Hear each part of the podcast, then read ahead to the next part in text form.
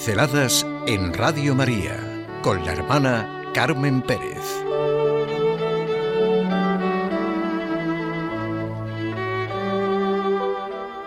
Actuar en cristiano.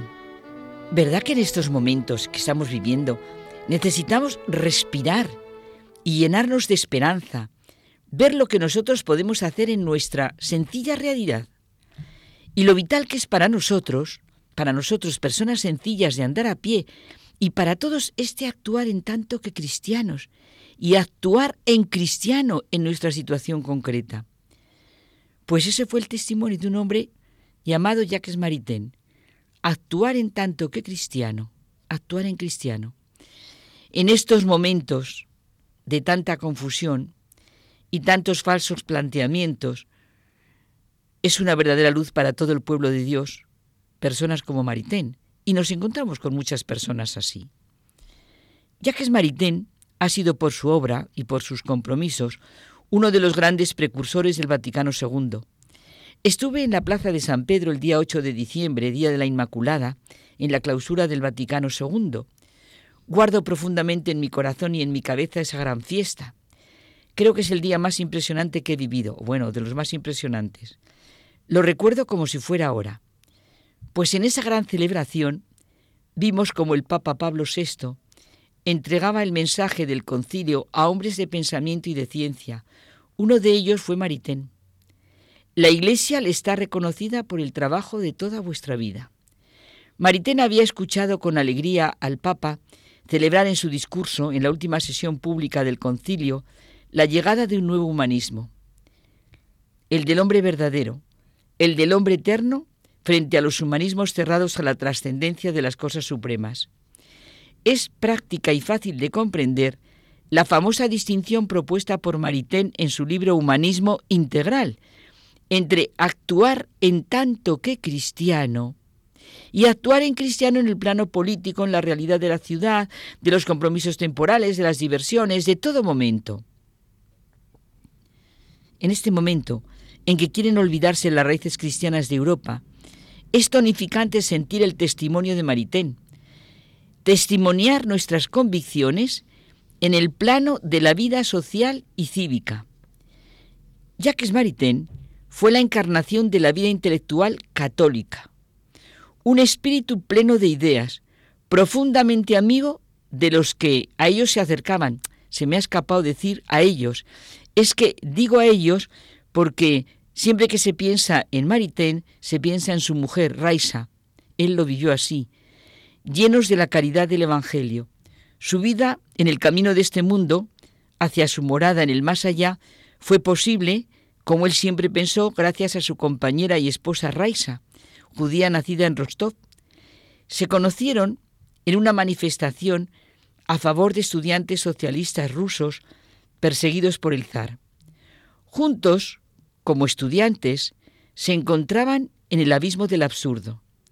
El pensamiento ateísta, que afirmaba que la inteligencia humana nunca podría alcanzar la verdad. Insatisfechos del clima escéptico, relativista y desesperado de la Sorbona, juntos se hicieron la promesa de suicidarse si no encontraban la luz al respecto.